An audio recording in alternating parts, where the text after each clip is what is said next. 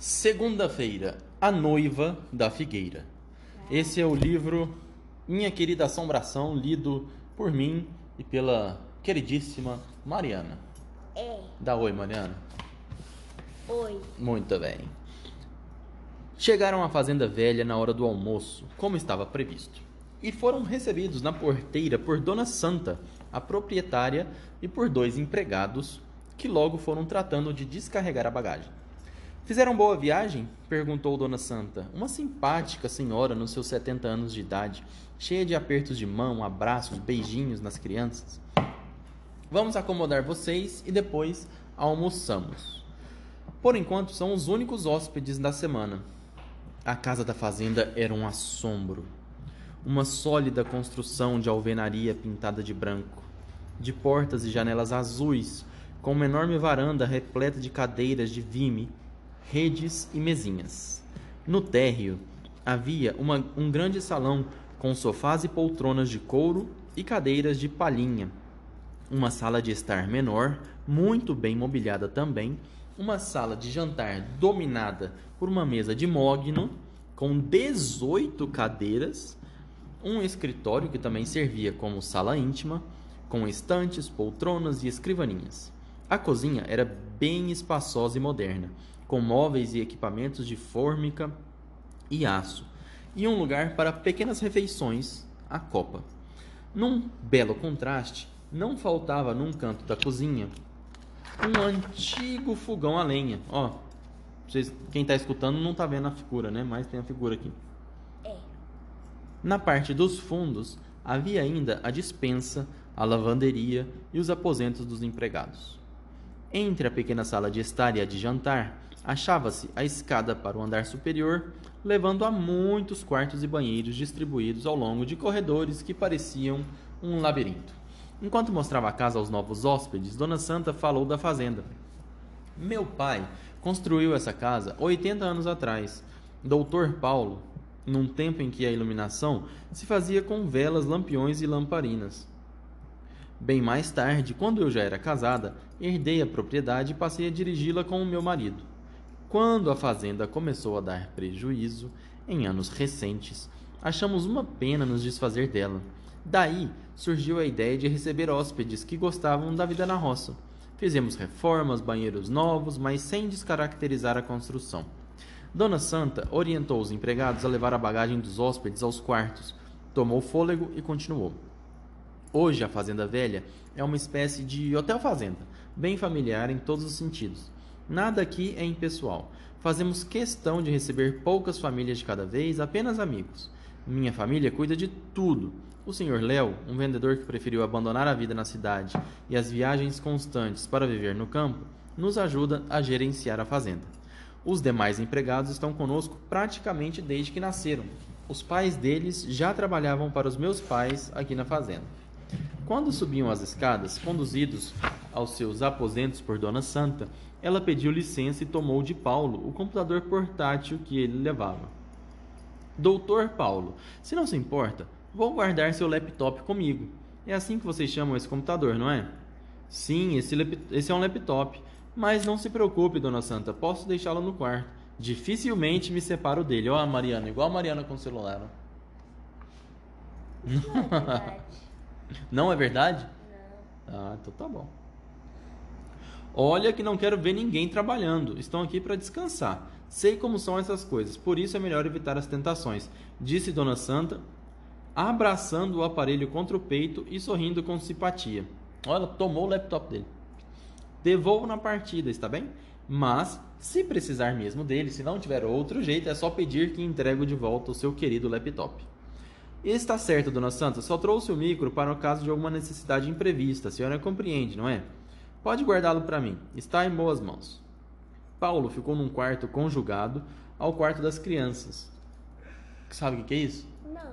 Você já foi num hotel que tem um quarto, aí tem uma portinha que dá para outro quarto? Não. Não? Tem alguns hotéis que são assim. Não é quarto separado. Tem um quarto, aí tem uma portinha que dá para um outro quarto. Isso ajuda muito quando tem uma família que os pais ficam no quarto, os filhos ficam no quarto do lado. Aí você não precisa sair para o corredor para ir no quarto dos filhos. Às vezes até deixo essa portinha aberta mesmo. Esse é um quarto conjugado. Estavam muito bem acomodados. Os aposentos eram amplos, as camas confortáveis e o banheiro novo, bem iluminado e cheiroso. Não havia aparelhos de televisão nos quartos, nem em qualquer outra parte da casa. Depois de um breve descanso, desceram para almoçar. A mesa foi servida, comida caseira, que eles adoraram. Procuramos servir pratos da cozinha tradicional do interior. As receitas foram todas de minha mãe. A dona da casa fez questão de explicar. Havia frango com quiabo, quiabo sem baba. Ah, aquele ca... quiabo queimado, né? Pode ser fritinho, mas tem, tem como fazer também o quiabo sem aquela babinha lá. É, eu não gosto de quiabo, acho nojento. sem a babinha eu gosto. É, quiabo sem baba, como observou Rita com satisfação. Carne assada com pimentões recheados. Arroz, feijão, saladas e de sobremesa, doce de leite com queijo branco compotas e frutas diversas. Hum, deu até água na boca. Logo depois do almoço, começaram o reconhecimento da fazenda. Fernando fez amizade com Tonho, o retireiro, e foi dar seu passeio a cavalo. Retireiro, explicar o rapaz, era o encarregado de tirar leite e cuidar das vacas e demais criações. As outras crianças andavam de lá para cá, levadas por João, moço que fazia todo tipo de serviço. Meu faz tudo, o meu factotum, como dizem os da cidade, apresentou Dona Santa. Acabaram todos no pomar, subindo nas árvores e experimentando sabores que nunca tinham provado. Havia três cachorros na fazenda: Chula, Jate e Brotinho. E Fernando se encantou por eles. Nos dias seguintes, o menino e os três cães estariam juntos por toda parte. Bastaria escutar uns latidos festivos e lá estariam eles metidos em alguma brincadeira, como perseguir um gambá, desintocar um tatu, correr atrás de um bezerro desgarrado. No finalzinho da tarde, João levou Rita, Luísa e Fernando para um passeio no riacho. O menino, devidamente acompanhado pelos três cães, que ficava numa estradinha lateral cheia de curvas com barrancos altos dos dois lados. Francisco tinha ido cavalgar com Tonho, as crianças adoraram andar descalças dentro do córrego. A água geladinha, os seixos no fundo do leito fazendo cócegas na planta dos pés. Numa curva, perto do rio, essa é parte importante, havia uma velhíssima, gigantesca figueira. Olha a árvore aqui, ó. Com ramos que cobriam toda a estradinha e raízes que cresciam expostas na superfície do barranco. Foi divertido subir nas raízes da árvore. Rita sugeriu: Amanhã vamos trazer o Francisco e uma corda para fazer um balanço. Nesse instante, aproximou-se Tonho, que vinha apressado à procura do grupo, seguido de Francisco. O retireiro, que parecia ter ouvido as palavras de Rita, foi logo chamando a atenção de João. Nem pensar em fazer um balanço na figueira. Dona Santa não gosta que as crianças brinquem fora da fazenda Vamos voltar, que está na hora de tomar banho antes de jantar. Voltaram para casa correndo, pulando porteiras, varando cercas. Ao passar entre dois fios de arame farpado, furando uma cerca, Luísa rasgou a bermuda no traseiro e começou a chorar. Não chora, não. Vamos mandar consertar o rasgão, disse João, colocando a menina nas costas do cavalinho. Não, desculpa, colocando as menina, a menina nas costas de cavalinho. Vou ensinar você a furar cerca sem roçar no arame. Clara, a arrumadeira, esperava as crianças para levá-las ao banho. Os meninos recusaram ajuda. Paulo passou a tarde no quarto, estava exausto com a correria dos últimos dias e só desceu na hora do jantar. Do pessoal da casa, apenas Dona Santa sentou-se à mesa com os hóspedes. Foi servida como entrada uma sopa de fubá com cambuquira, isto é, com brotos de abóbora, conforme ensinou Dona Santa. Depois, carne cozida com batata doce, arroz, feijão com tocinho, farofa de farinha de milho feita com chicória e ricota fresca e saladas. Como sempre, havia outra comida para quem não gostasse do prato principal, mas todos provaram de tudo. Comeram com muito apetite. Paulo elogiou especialmente o feijão. Feito no fogão a lenha, não tem igual, disse a dona da casa, orgulhosa com os elogios. Terminada a refeição, Dona Santa convidou: Agora vamos tomar o cafezinho lá na sala de estar, que é bem mais confortável para conversar com calma.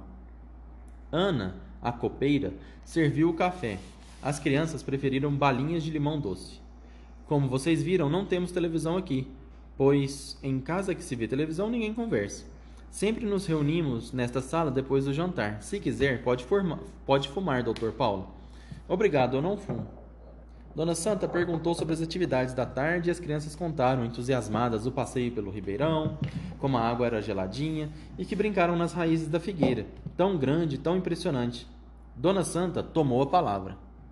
As figueiras são as maiores árvores que temos por aqui. São realmente majestosas. São árvores misteriosas, testemunhas de tempos que já vão longe.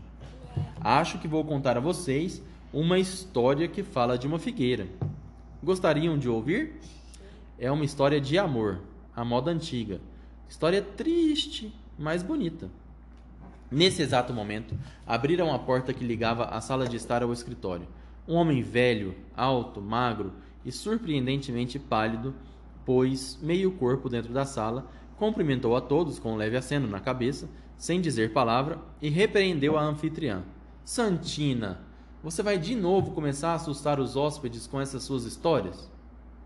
Ah, meu velho, são histórias lindas, são as nossas tradições, casos que minha avó contava, não há maldade neles. Vai dormir, Juvencio, vai repousar, me deixa aqui com os meus amigos e as minhas lembranças. O velho balançou a cabeça em sinal de reprovação, mas não insistiu. Despediu-se em silêncio uma, com uma mesura dirigida aos hóspedes e se retirou. Dona Santa retomou o controle da audiência. Desculpem o meu marido. Os homens velhos ficam às vezes impertinentes. Mas Juvencio é uma pessoa adorável. Bem, eu ia começar a contar a história de amor, não ia? Foi assim. Agora, a moça vai contar a história. Então é uma história dentro da história. Não muito longe daqui, aconteceu uma história exemplar que os moradores do lugar nunca esqueceriam na saída da cidade, na estrada que desce para o bairro da Fazenda Nova. Na primeira curva, enredada no barranco, existe até hoje uma figueira centenária, sombria, que derrama sobre a estrada seus galhos azarentos, lançando sombras malfazejas sobre os passantes.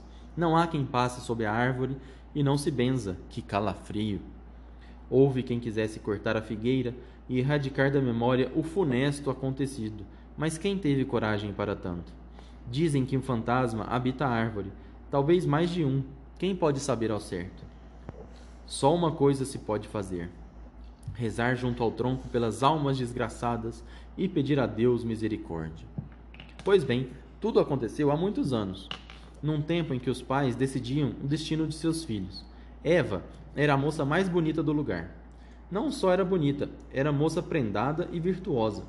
O pai era autoritário, homem do tempo antigo, mandão e avesso ao diálogo. Resolveu que Eva devia se casar bem, o que significava, no seu modo de entender, casar com um moço rico. Mas Eva já estava apaixonada por um moço pobre, tão pobre que ela ainda nem tivera coragem de dizer de seu amor para ninguém de sua família. Era empregado da, era empregado da fazenda, cuidava de gado, domava cavalo, conduzia carroça, fazia tudo quando era, quanto era tipo de trabalho humilde.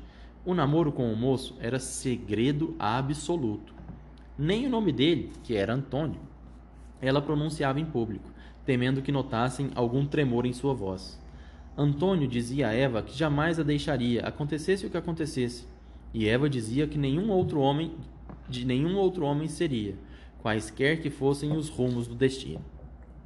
Do destino. Somente de Antônio ela seria, jurou por Deus. Um dia se casaram, se casariam e nunca mais haveriam de se separar. Sempre que Eva conseguia escapar da cerrada vigilância da família, encontravam-se às pressas e renovavam as juras de amor eterno, escondidos da vista de todos, sob os ramos amigos de uma figueira centenária, na estrada da fazenda nova. Quando Eva estava criando coragem para contar tudo ao pai, ele a chamou e disse que escolhera para ela o melhor de todos os rapazes do lugar, o moço Ramiro. A moça caiu em prantos. Implorou pelo amor de Deus, jogou-se no chão, beijou os pés do pai. Pai, não me condene a um casamento infeliz. O pai não quis saber da sua história. Não aceitou desculpas, nem argumentos, menos ainda choradeiras. Nunca dava ouvidos a ninguém. Deu Eva em casamento a Ramiro, o filho único do mais rico fazendeiro do lugar. Ramiro estava de olho em Eva havia muito tempo, era apaixonado pela moça, e o pai dela sabia disso muito bem. Era tudo o que ele queria para garantir, no seu modo de entender, um futuro seguro e próspero para sua filha. Proibiu Eva de sair de casa até o dia do casamento e selou a decisão com uma sentença: Mato quem se intrometer nesse casamento. Eva chorou, argumentou, esperneou, fez até greve de fome, mas não teve jeito. Seu destino estava traçado, tinha que se casar com Ramiro. Estava decidido e pronto. Eva foi sincera com o noivo arranjado. Se você me ama como diz, não case comigo. Ele não entendia. Ela procurava explicar. Meu coração não lhe pertence. E dizia mais: Meu coração nem pertence mais a mim. Ele não entendia. Ela procurava convencê-lo. Se me obrigam, caso com você. E concluía com tristeza: Mas jamais serei sua mulher. Ramiro estava completamente apaixonado e tinha certeza de que Eva, com o tempo, o amaria. Contra a vontade da noiva, apressou o casamento. O casório foi esplêndido, beleza, luxo, fartura, nada foi economizado. Toda a cidade foi convidada para a festa. Os ricos recebidos no salão da frente, os pobres abrigados numa tenda de lona no quintal. Tudo muito bem cuidado, tudo muito bem enfeitado, muito bonito. Festa de muita comida, muita música e alegria. Somente a noiva estava triste. Já no final da festa, Eva pediu licença para se retirar um pouco ia trocar de roupa, algo assim.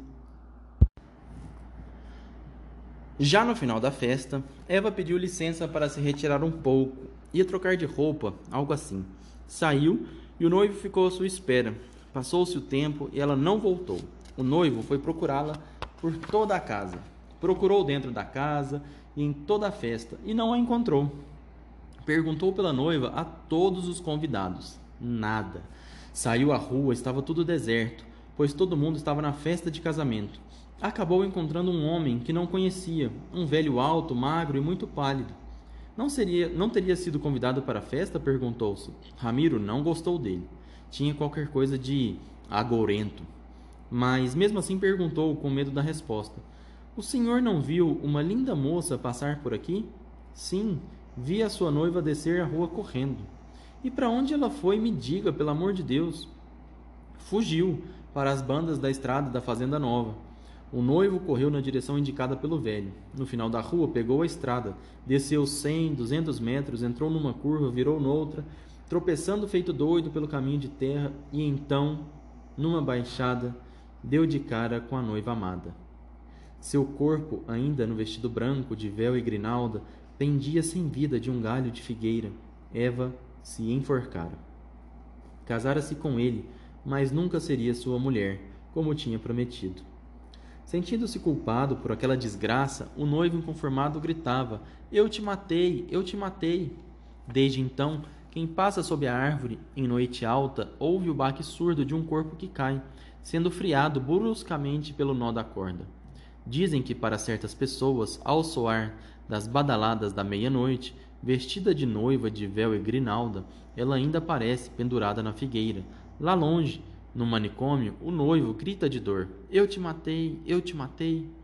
O pai de Eva nunca mais conseguiu dormir. Todas as noites que lhe restaram de vida, ele as consumiu vagando insone pelos corredores da casa, os passos se arrastando no soalho gasto por seu pisar de botas, a cabeça e o coração perdidos num torvelino de dor, vergonha e arrependimento. Dizem, sim, dizem muitas coisas, que durante anos a figueira da noiva foi frequentada todas as noites por um rapaz pobre, solitário, triste. Ele não tinha nada nesta vida, nem queria ter. A vida deste mundo, de fato, não lhe interessava mais. Trabalhava o dia todo e de noite ia dormir sob a árvore. Era Antônio, o pobre namorado secreto de Eva. Fazendo companhia à sua querida assombração. Tinham prometido jamais se separar. Dizem outros que ele ainda está lá todas as noites, mesmo depois de terminados os seus dias nesta vida, fazendo companhia até o final dos tempos à sua querida assombração. Todos ouviram a história em silêncio. Sim, há amores que duram para sempre, como uma condenação eterna, amores que não podem ser destruídos, nem na vida nem na morte, como o amor que uniu os amantes da figueira. Dona Santa contava a história como se estivesse lendo um livro. Dava a cada frase um ritmo próprio, as pausas pareciam previamente estudadas, as palavras bem escolhidas. Certamente sabia a história de cor, como era o costume antigamente, numa época em que o conhecimento era aprendido e transmitido de geração em geração por meio da repetição oral, quando tudo tinha que ser decorado. Durante a narrativa, as crianças foram se chegando cada vez mais perto do pai. E quando Dona Santa terminou a história, Luísa e Fernando estavam praticamente grudados nele. Ao final, Paulo disse: Bela história, Dona Santa, mas não sei exatamente se é uma história de amor. Não seria de horror? Foi Luísa quem respondeu: Coitadinhos, fiquei com peninha deles. Foi muita tristeza para todos eles. A incompreensão pode ser a tragédia de muitos, disse Paulo em tom filosófico. Levantou-se e chamou os filhos. Muito bom, muito bem, mas agora está na hora da criançada ir para a cama. Despediram-se de Dona Santa e subiram para os quartos. As crianças estavam excitadas com as novidades do dia e um pouco atemorizadas com a história da noiva da figueira. Paulo comentou a história com os filhos, dizendo que, apesar de não existirem assombrações, que eram fruto da imaginação, a narrativa de Dona Santa trazia mensagens importantes sobre o autoritarismo do pai, o egoísmo do noivo e a fidelidade dos enamorados. O caso da noiva que se enforcou mostra também que as diferenças sociais podem até atrapalhar um amor verdadeiro, disse Paulo. No fim, todos acabaram mal. O pai, que não dava ouvidos a ninguém, arrependeu-se, mas aí já era tarde. A filha estava morta. Acabou punindo, punido por sua intransigência. Então dá para perceber que as histórias que o povo conta, mesmo que as que falam de assombração, costumam aprovar ou criticar certos comportamentos e modos de pensar. A lição fez efeito, deu sono em todo mundo. Depois de escovar os dentes, vestir pijama e ganhar o beijo do pai, as crianças se aquietaram sob os lençóis. Mas a noite não foi das mais tranquilas, e muitas vezes os cinco hóspedes foram acordados por barulhos estranhos, ouviram com insistência o ruído de uma velha máquina de costura. Plaque, plaque, plaque, plaque, plaque, plaque. Escutaram um choro de mulher e passos arrastados no corredor. Bem antes de amanhecer, ouviram rumores inquietos dos animais da fazenda, que pareciam assustados. Ao longe, dava para distinguir o som agoniado de um berrante, a corneta de chifre com que os boiadeiros tangem o gado misturado ao badalar desafinado de cincerros, aquelas sinetas que se costumam pendurar no pescoço das vacas, mulas, éguas e outras criações, e cuja sonoridade coxa serve para guiar a tropa e se saber onde está um animal fujão. Acordaram de manhã com a impressão de terem ouvido essas coisas, mas não tinham certeza. Talvez tivessem sonhado. Preferiram não fazer comentários.